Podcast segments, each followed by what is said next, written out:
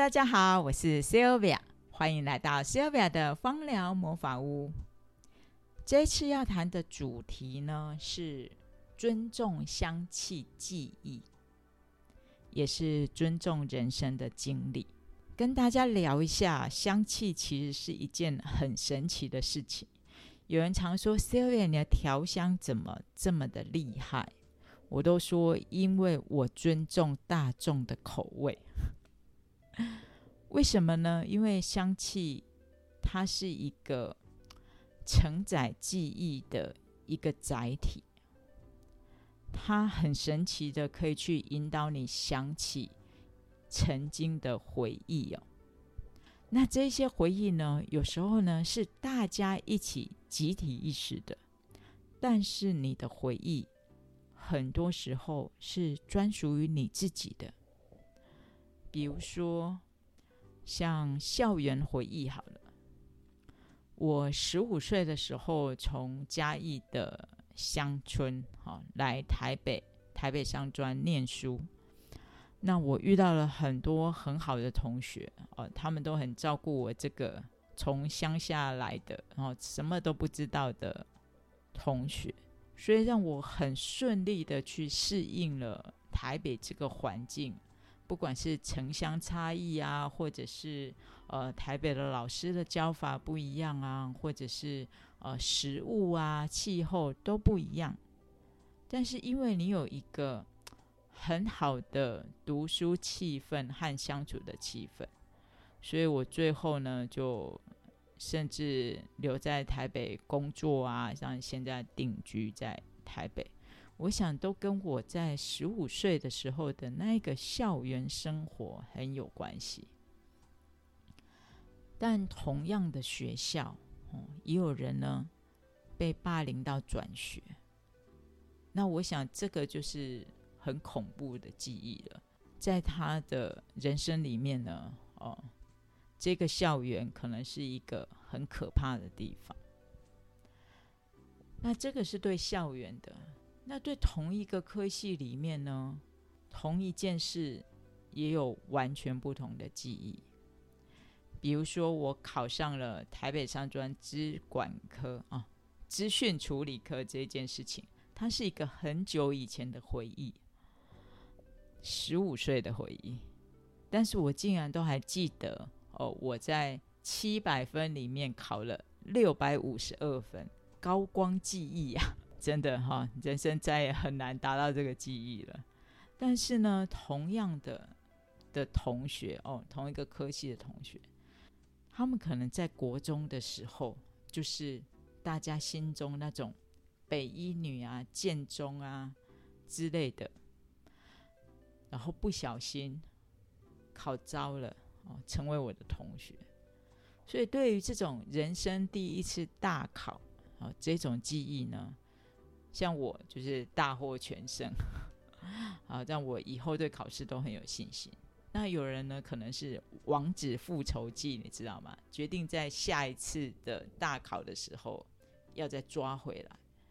那有的人可能就觉得，哇，考试这件事情，可能我在大考就会失常啊，或者是什么的。所以同一件事情，对于不同的人，他会有完全不同的记忆。他可能是愉快的，他可能是沮丧的，下次要复仇的。那也有可能是像霸凌这样的事件，是一点都不想要去碰触的，甚至拒绝去讨论的。而香气呢，它可能会去触发你这一些回忆哦，就是有一些你记得的或不记得的潜意识的一些回忆呀。香气，它可能就会去勾起那一个非常深沉的回忆。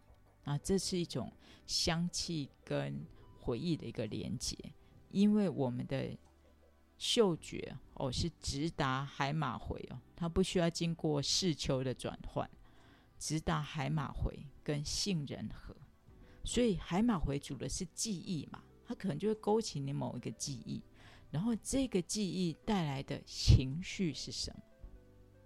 就是它可能是坏的，或者是好的一个记忆。因为我们都身处在台湾嘛，那我们有可能会有相同的记忆，比如说我们对于地瓜会有香甜的味道的记忆，那我们对于不同的，比如说榴莲哦，可能泰国人都很喜欢，但是在台湾呢，可能就会遇到觉得很臭或者是比较香的。不过我也不能说泰国人都很喜欢，我也遇过泰国人没有那么喜欢榴莲的哈，只是他们可能比我们更适应那一个味道。那我们也有可能会有跟一般人完全不同的香气记忆，所以呢，你要怎么样去尊重这样子的香气就很重要了。不过我会说，香气更复杂，还有一些原因哦。因为我们的身体机能可能也会去保护我们自己，比如说像迷迭香精油好了，它可能会去提高部分的人的血压。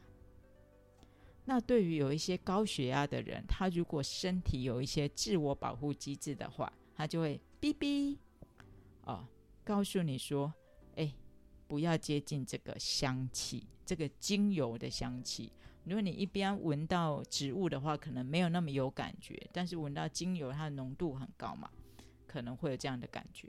那它呈现的呢是告诉你要远离，但是它在翻转之后的记忆，可能就是我不喜欢这个味道。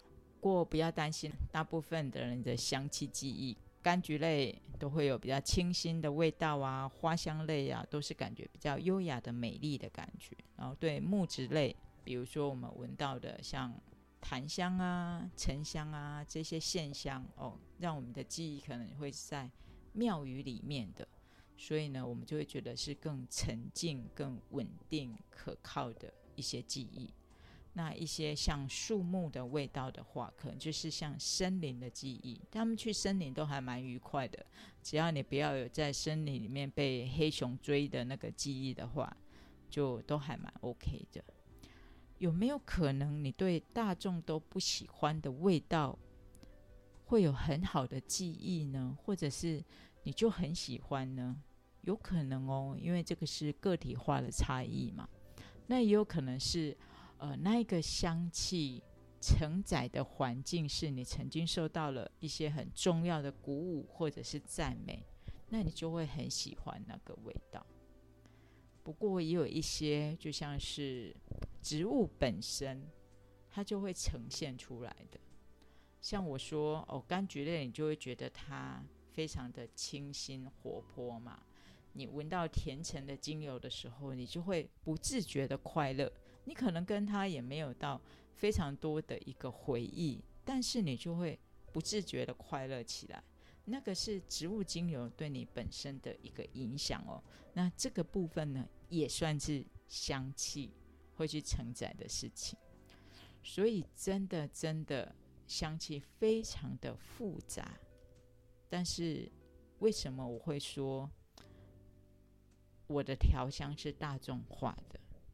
我会去在这一些香气里面呢，去找出大部分的人，七十五 percent 到八十五 percent 的人会喜欢的香气。或者是不不喜欢，但是你可以借由一些调香技巧，因为我们可能需要它的功能，让它呢变得可以接受，而且尽量不去触碰太多太深层的一个回忆。比较深层的回忆，我可能会是用在一些比较私人的、很居家的空间。原因是因为我觉得要很注重每个人的个体化差异。我在做个案咨询的时候，最后面呢，我都会跟他说：“哦，我可能会运用哪一些精油来帮你做一个调油。那比如说这个个案呢，是一个失眠的个案哦，就算每一个人失眠，他的状况都不一样，但是大概都会用到薰衣草。然后其他是克制化的，比如说你需要比较稳定的睡眠的话，就是。”喜马拉雅雪松啊，或者是跟情绪相关的，我可能就会再加一些其他的味道，跟可能是更年期荷尔蒙失调的，我可能会再加上天竺葵这一些精油，但是几乎都有真正薰衣草这支精油。不过呢，我也偶尔会遇到说，哎，Sylvia，可不可以在我的失眠精油里面不要加薰衣草？那我呢会做两种思考。第一种思考呢是有没有可能他不喜欢薰衣草呢？是因为他接触的都是化学香料，像我们的洗发精或沐浴乳呢里面的薰衣草口味啊，百分之九十以上大概都不是精油哦，是香精。或者是他就算是闻过薰衣草精油，然后用的品质可能不太好，那我会让他先去闻一下我的真正薰衣草的味道，去确定他喜不喜欢。如果还是不喜欢，我就会思考有没有可能是身体上面有低血压的问题呢？那我就会再询问一下，或者有没有可能他对于薰衣草。他在某一个曾经使用的环境里面有一些不好的回忆，当然这个回忆有可能是记得的，或者是不记得的。对，更有一种可能是，我也会去做很简单的询问的是，他跟女性的长辈，尤其是自己的妈妈，他在相处上面。有没有哪一些隔阂或者是问题？哦，因为薰衣草本身是一支非常母系的精油，去做这些询问呢，是我的经验里面的确有可能会造成这样的问题的。这一些呢，我就可能不会去用真正薰衣草精油在它的调油里面，然后也让我呢更去对这个个案做一些注记哦。去了解哦，他有这样子的状况，不是只有薰衣草精油不去用哦，可能其他的一些精油，我们在使用上面就要稍微比较注意一点。所以在芳香咨询里面哦，精油的香气真的都是克制化的，原因是因为我们的记忆其实是一个非常非常复杂的连接体。然后精油呢，又是这个复杂的连接体的一个隐性啊。所谓的隐性，就是我透过香气啊，我会进到海马回跟杏仁核，那我去提起一些很久远或者是很深刻的一些记忆，所以去推己及人，芳香疗法里面最好的地方，也是最难的地方。因为精油呢，它会透过空气散播出去。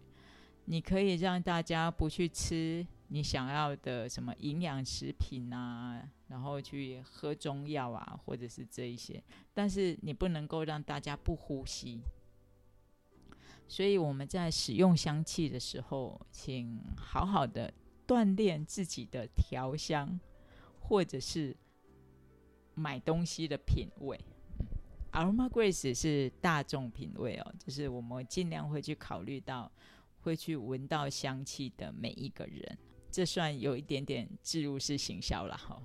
不过这是我的一个很重要的概念，就是去聊适合的味道，在适合的环境里面，因为这是一种尊重，尊重跟我们在同样空间的人。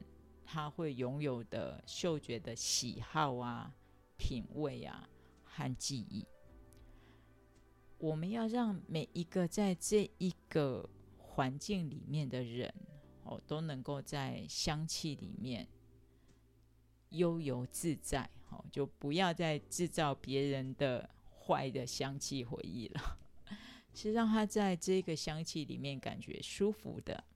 好好的感受到芳疗疗的这个部分，那这个部分呢，可能就是我们学习的哦，去用哪一些精油可以帮助我们身体的或者是情绪的部分。所以功能很重要，但适合的香气是第一步。它是一种尊重，它尊重了香气里面的记忆，等于我们其实也在尊重每一个人的人生经历。所以这个就是我对于香气在调香上面的一个看法。